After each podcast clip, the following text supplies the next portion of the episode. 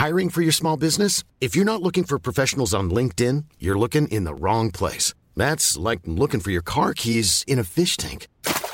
LinkedIn helps you hire professionals you can't find anywhere else, even those who aren't actively searching for a new job but might be open to the perfect role. In a given month, over 70% of LinkedIn users don't even visit other leading job sites. So start looking in the right place. With LinkedIn, you can hire professionals like a professional. Post your free job on linkedin.com/people slash people today. mukashimukashi.audio Aujourd'hui, dans Kawasofi, on s'envole pour la Turquie. À Istanbul, ville-monde, capitale des Ottomans, là d'où le café a pris son essor avant de se répandre sur tout le globe. J'ai rendez-vous avec Osman Serim, franco-turc né à Istanbul, passionné de café, intarissable sur le sujet. Ensemble, on va déambuler dans Kadıköy, sur la rive asiatique d'Istanbul, avec pour seule obsession le café. Oui, Osman. Devant l'entrée de métro, il y a le bâtiment Kadıköy Dairesi, Dairesi, Daireshi. Vous êtes devant le métro Oui, Écoutez, Je- suis à l'autre barrière, je marche envers vous. super, merci. À tout de suite. Il m'a dit qu'il porterait une chemise à carreaux. On ne s'est jamais rencontrés. Son numéro, je l'ai trouvé sur Internet, à Paris. Après un échange sur WhatsApp, j'étais fixé. Direction Istanbul. Chemise à carreaux, chemise à carreaux. Bonjour. Ça va? Oui, ça va et vous? Très bien. Et ma femme s'excuse, elle n'aime pas la foule. Euh, le football, c'est important en, en Turquie. Aujourd'hui, il y a un match de Fenerbahçe. Alors, ils, ils vont passer par euh, le marché de Kadıköy. Euh, ils vont peut-être boire une bière ou deux, etc. Et après, ils vont au stade. Vous voyez le- la foule, là C'est incroyable. Kadıköy, euh, aux élections, etc., ça, ça vote largement à gauche. Oui. Et c'est plus bohème, il y a un peu de tout. Et il y a, etc. Et bon, au il y a un marché très populaire que vous avez connu certainement. Non, pas encore. Je Pas comptais y encore, aller ben, demain, y- justement. Non, on va y aller y va. C'est une des marchés comme il y avait euh, dans, dans tout le quartier. Et maintenant, euh, sont rares, enfin, sont remplacés par les supermarchés maintenant. Vous avez vu, euh, il y avait des gens qui jouaient la musique euh, classique euh, de fin fond dans l'atelier. Ici, il y a le monsieur qui joue euh, la, la guitare, etc. Alors, vous voyez vraiment des gens de toute inclinaison politique. Et tout ça, ça coexiste. Alors, là, on va dans un petit marché. Une des marchés les plus classiques qui est ici depuis des centaines d'années. Et, et avant, avant l'ère de- des supermarchés, etc., c'était des marchés populaires comme ça euh, qui existaient dans tous les quartiers. Comme vous voyez, Ouais. le café est devenu vraiment extrêmement populaire. Euh, Là, on est devant un Starbucks Coffee. Et il y en a beaucoup à Istanbul, des Starbucks. euh, Il y a plus que 200, 250 à Istanbul. Et c'est un Starbucks géant, vraiment une 5-6 étages. Starbucks est venu il y a 15 ans de ça en Turquie. Et, et après, il y a d'autres marques euh, internationales euh, qui l'ont suivi. Et maintenant, à Istanbul, à part les cafés turcs traditionnels, il y a plus que 1000. En Turquie, euh, quand vous allez à Starbucks ou ailleurs, il y a le café turc. Alors, mais leur café turc, ils le font avec une machine peut-être. Ils font avec une machine. Vous allez voir la machine. Merhaba. Kahvenizi hangi makineyle yapıyorsunuz? Telveyle mi yapıyorsunuz? Neyle yapıyorsunuz? Türk kahvesini? Okka ile yapıyoruz. Ah, ok, là, regardez. Regardez, c'est là. Vous voyez? C'est une marque qui s'appelle Okka de Arzum. Et c'est avec ça qu'ils font le café turc. Regardez, elle est en train de faire le café turc là maintenant.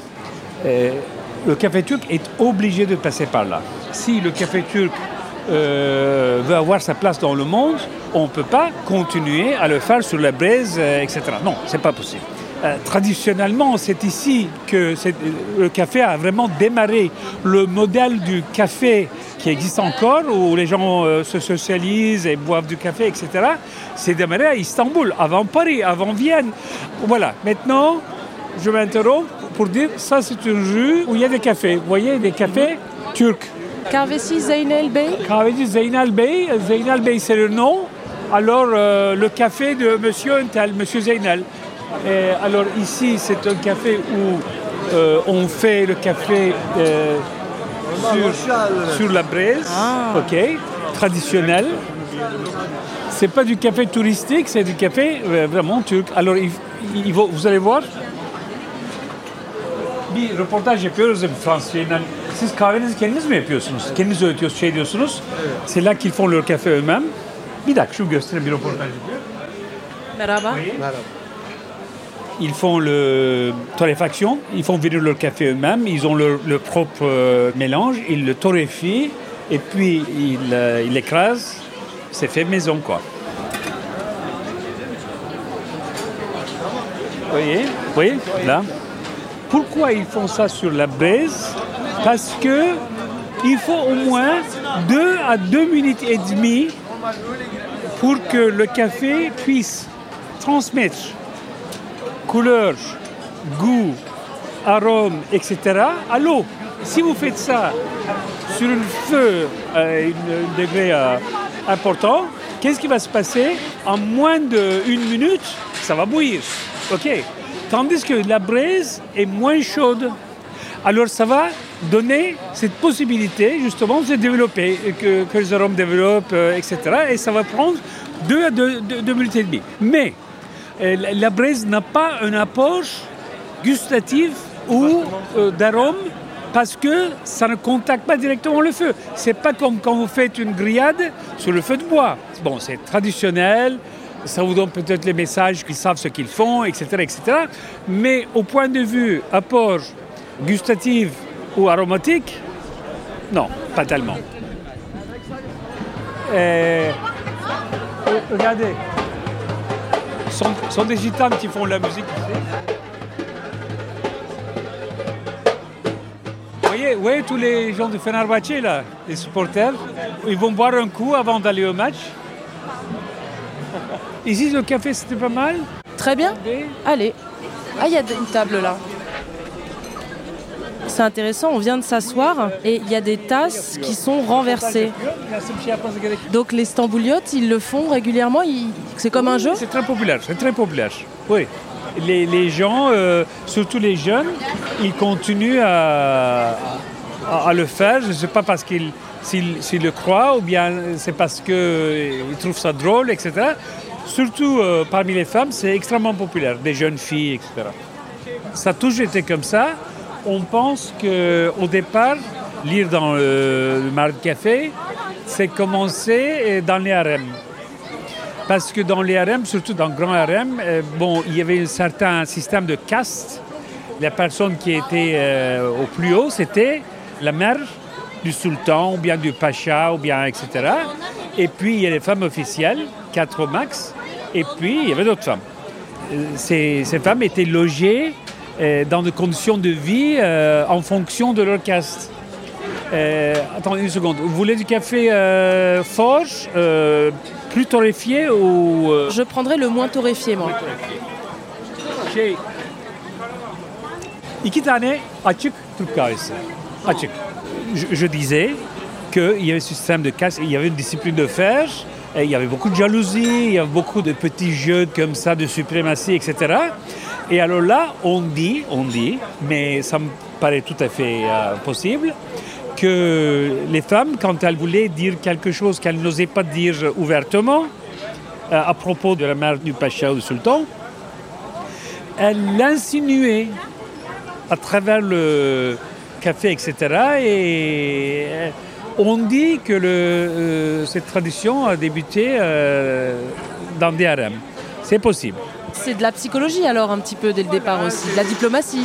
C'est- des, des petites tactiques comme ça de dire quelque chose qu'on n'ose pas dire vraiment euh, de- euh, en face, etc. Alors ça, les Italiens aussi le font. C'est c'est amer. C'est fait avec des noyaux de l'amande amère. C'est de l'amande amère et il vient de sortir du four. Goûtez-le s'il vous plaît. Et ça vient de sortir du four. C'est délicieux. Au départ, le café turc était toujours bu sans sucre dedans. Parce que le sucre, c'était importé, c'était assez cher. Au lieu de mettre du, sucre qui était euh, assez cher, qu'est-ce qu'ils faisaient il mangeait quelque chose sucré à côté. Ça peut être une date, ça peut être une figue sèche, et avec ça, un verre d'eau. Ok, alors une chose est sûre, on prenait du café après avoir mangé. Ça c'est sûr.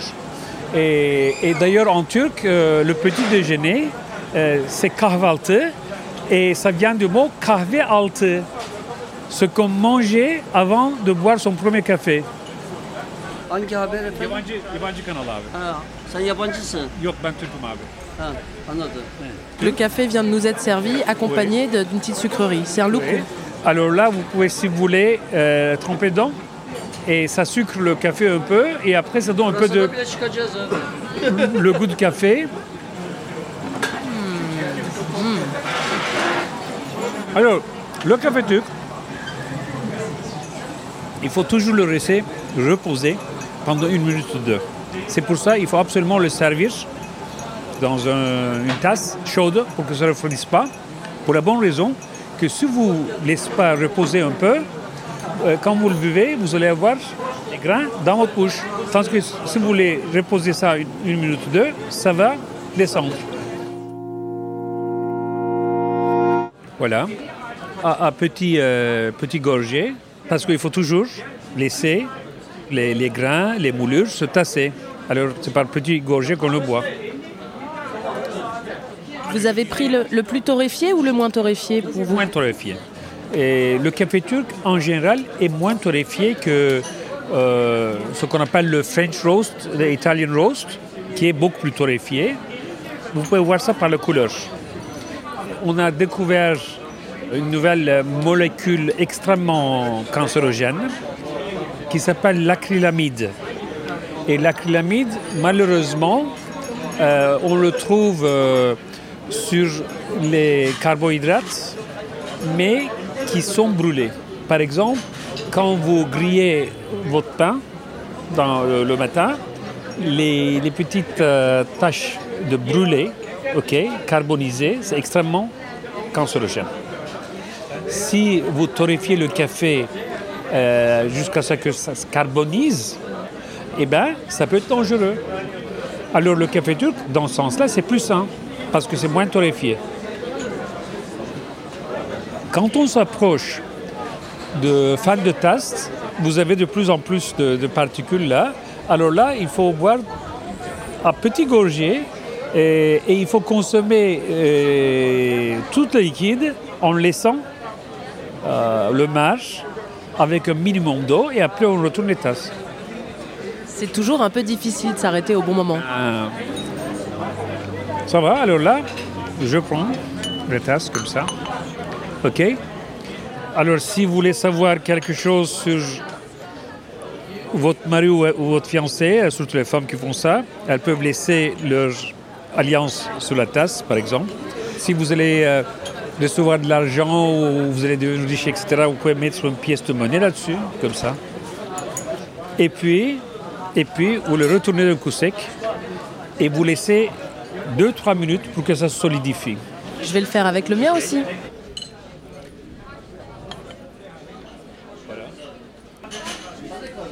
Et donc 2-3 minutes d'attente. 3 minutes pour que ça solidifie. Personnellement, je ne crois pas à ce genre de fortune telling in coffee, euh, mais euh, je, respecte ça en tant que euh, une tradition populaire qui a plusieurs centaines d'années d'histoire. Et si vous croyez à ça, bon, tant mieux. Les gens, je constate qu'ils continuent. Par exemple, deux filles comme ça, qui connaissent la vie privée l'une de l'autre, etc. Et si vous connaissez euh, la vie privée, euh, vous avez des données. Alors là, euh, elles font leur petite histoire qui fait sourire l'autre, etc. Parfois, elles insinuent quelque chose, etc. Et ça leur fait rire, quoi. C'est une tradition. Allez hop, on détache. Et voilà, on a des choses qui se dessinent. Alors, d'abord, on divise la tasse en trois niveaux. Plus ou moins, on trace une équateur au milieu, une ligne médiane qui divise la tasse en deux, disons. Et alors, tout ce qui est en dessous, c'est le passé. La ligne médiane, c'est maintenant. Et tout ce qui se rapproche des bords, c'est le futur. OK Première chose. Après, on commence à lire à partir de l'anse et on le lit dans le sens de l'aiguille du montre. Maintenant, il y a des gens qui vont vous dire euh, je regarde pour voir euh, les symboles et ça c'est une étoile, ça c'est la lune, cela, etc. Et je vais associer ces choses-là euh, à ce que je vais dire. Mais avant ça, il faut faire quelque chose. On attend de celui qui lit votre destin, ok, ce qu'on appelle le falge, c'est celui qui le lit, et il est obligé de dire des choses sur quatre points de vue. Première catégorie, c'est euh, la vie affective. Deuxième catégorie, c'est l'argent et la chance. Troisième catégorie, c'est la longue vie et la santé. Et quatrième euh, catégorie, c'est le succès dans la vie. Ça peut être pour une euh, personne qui ne travaille pas, une mère de famille, vous allez être une très bonne mère de famille. Ça peut être. Vous n'êtes pas obligé d'être le directeur général de, Renault. Non. Alors là, comment le faire Pour cela, je vais choisir, et j'ai le droit de le faire, on attend ça de moi, quatre zones, par exemple. Vous voyez ça? Je délimite et je dis de là jusque là, c'est la vie affective, par exemple. C'est moi qui a décidé. Je le décide. OK. Alors maintenant, pour dire quelque chose dans cette catégorie, je vais essayer de trouver des symboles, mais dans cette tâche seulement. Et ça, c'est celui qui, lit votre futur qui va le faire. C'est à lui de le faire. Et une fois qu'il a fait ça, il va chercher des symboles dans cette tâche. Et il va vous le dire. Bon, une autre règle. On ne dit jamais des choses désagréables et on ne prévoit jamais quelque chose de malsain.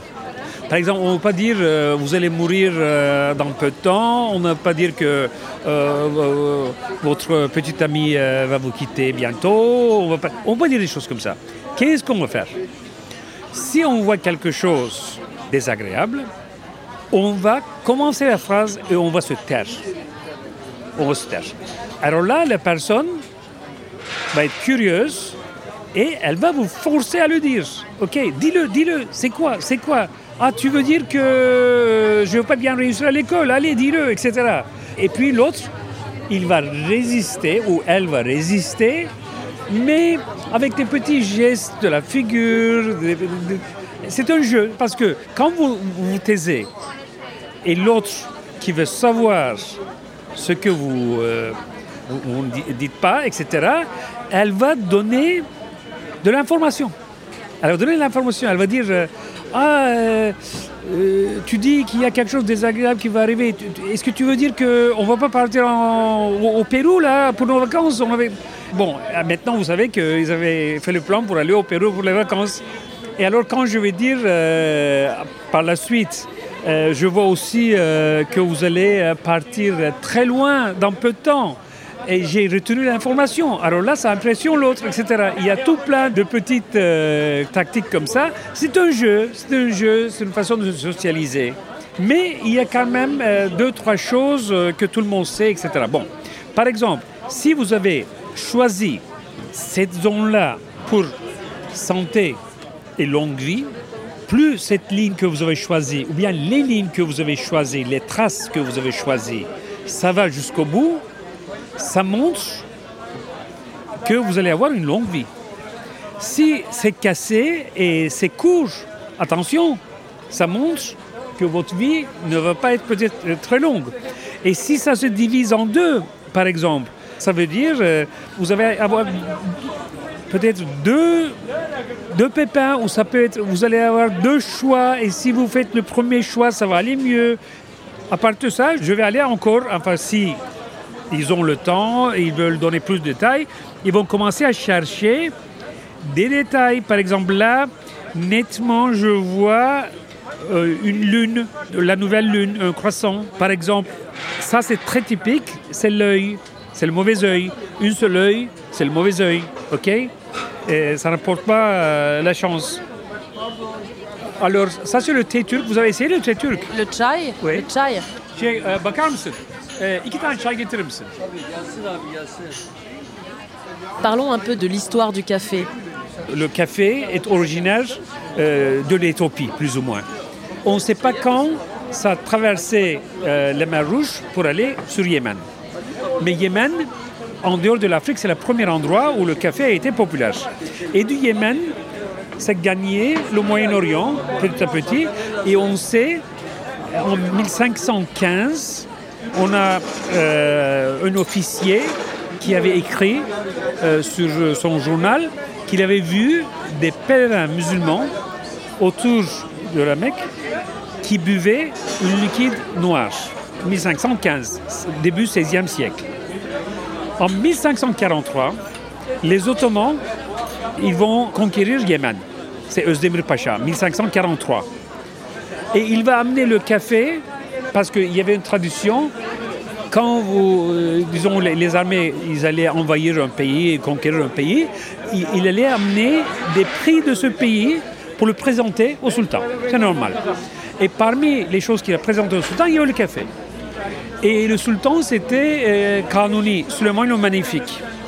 Et Özdemir Pacha, il a amené ça dans ses bagages.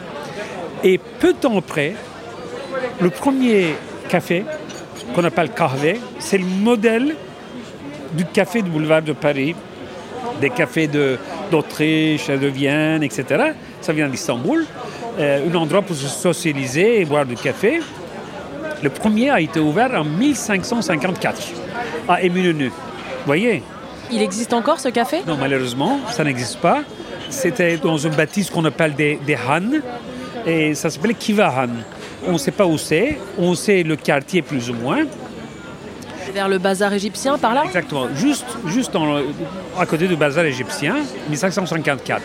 Et de là, ça a été répandu d'abord en Europe, et je peux vous raconter toutes ces anecdotes un par un, mais ça prendra trop longtemps. Alors, commençons par Paris.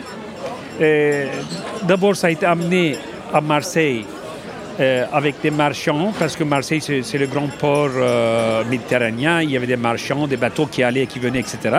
Alors, on sait que déjà dans les années 1650, 60, etc., on connaissait le café à Marseille. Mais en 1669, c'était le temps de Louis XIV. Et il y a eu un ambassadeur turc, un pacha turc, euh, qui a été envoyé comme ambassadeur au, cours de Louis XIV. Et Louis XIV, euh, vous le savez certainement, il, était très chic et il faisait euh, très attention à ses habits, etc. Alors, c'est la première fois qu'il recevait un ambassadeur de l'Orient, de l'Empire ottoman, ce n'était pas courant à l'époque, et il a demandé à ses couturiers, etc., d'habiller et faire des habits neufs pour lui et à, tout le monde. Et ça a pris plusieurs semaines. Pendant ces plusieurs semaines, l'ambassadeur turc, qui s'appelait Süleyman Aga, a été logé dans un kiosque quelque part, un petit palais, je ne sais pas quoi. Et pendant ce temps-là, ça a pris plusieurs semaines.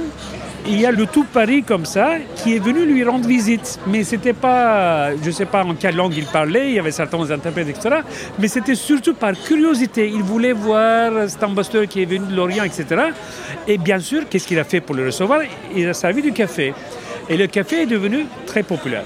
Alors, il y avait un Arménien ottoman qui était cafetier, qui était euh, responsable du service du café, qui était dans le groupe de l'ambassadeur. Il- bien sûr, il voyageait avec plusieurs dizaines, voire centaines de personnes. Et il y avait un cafetier. Et il s'appelait Pascal, c'est un Arménien. Et Pascal, il est resté à Paris. Il a commencé à vendre du café dans les marchés populaires à Paris. Et euh, à un certain moment, il y avait un, un Sicilien, un Sicilien qui s'appelait Procopio, François Procopio, qui aidait Pascal.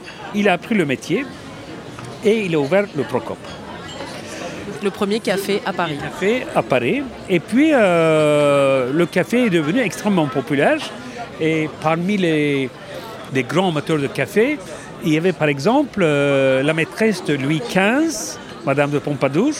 Elle tenait, elle tenait salon, c'est-à-dire elle invitait des gens, des écrivains, des intellectuels, la, noblesse, etc., chez elle et elle tenait salon. Et c'est elle aussi qui a introduit la champagne. Aussi, champagne aussi a été introduit, euh, introduite en partie par elle euh, du temps de Louis XV. Et le café aussi. Alors, euh, il y a beaucoup, beaucoup de gens connus de, l'époque. Par exemple, Voltaire, c'était euh, euh, un grand amateur de café.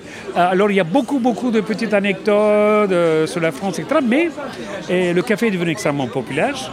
Et même du temps de Louis XIV déjà, d'abord, ils ont fait venir une arbre de café et Louis XIV avait fait construire un jardin d'hiver.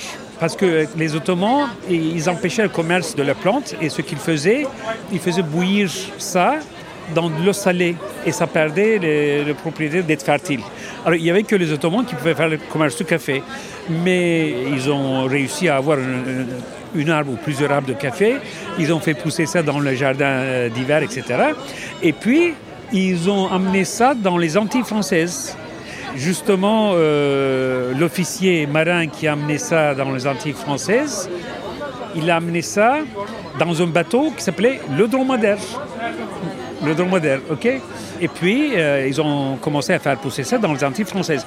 Et le Brésil, qui a commencé les plantations de café en 1750, ils ont réussi à avoir des plantes à partir des Antilles françaises. En Italie, ça avait commencé avant En Italie, euh, il y avait deux euh, comptoirs de commerce euh, italiens, parce que l'Italie, ce n'était pas un pays à l'époque. Il y avait dix euh, petits royaumes basés sur des villes en Italie. Il y avait un comptoir vénitien de la République de Venise et il y avait un comptoir génovese. Alors là, Venise a reçu le café en 1615 déjà, ok? Et aujourd'hui, sur le place Saint-Marc à Venise, il y a le café Florin. C'est le café qui continue à être le café, qui n'a pas perdu son esprit de départ, le plus vieux du monde en ce moment, le café Florin, euh, place euh, Saint-Marc.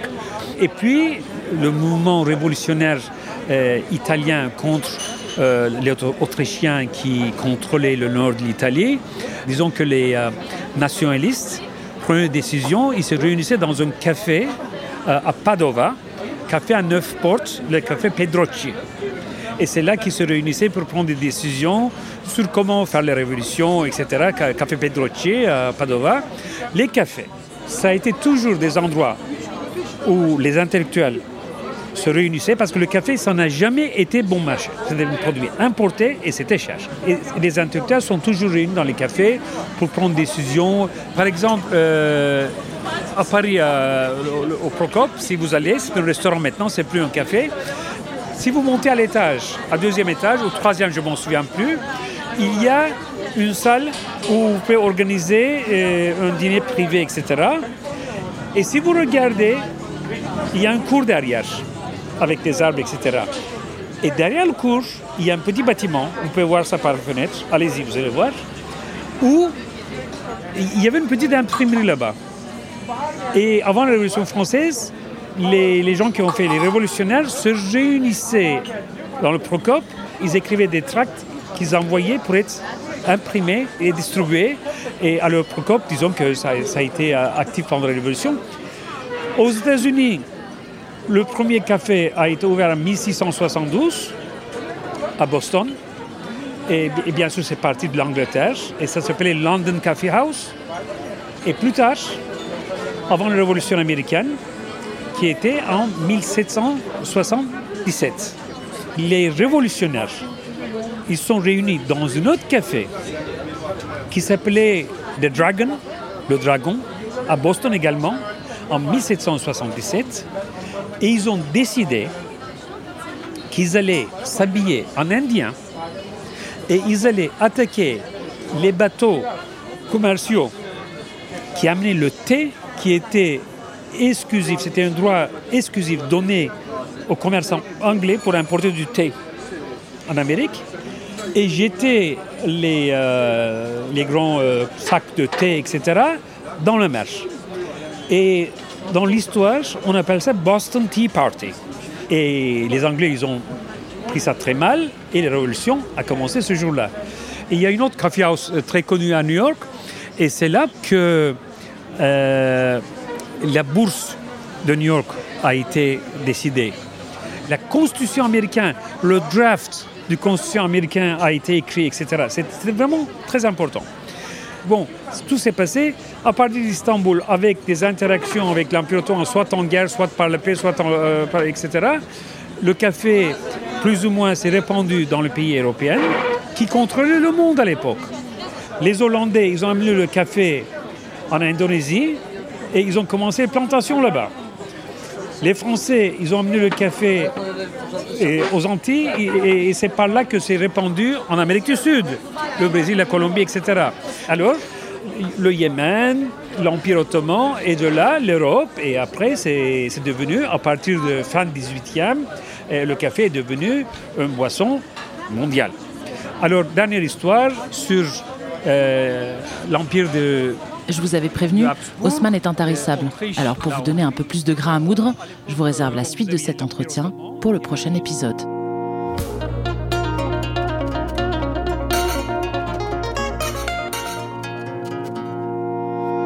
mukashimukashi.audio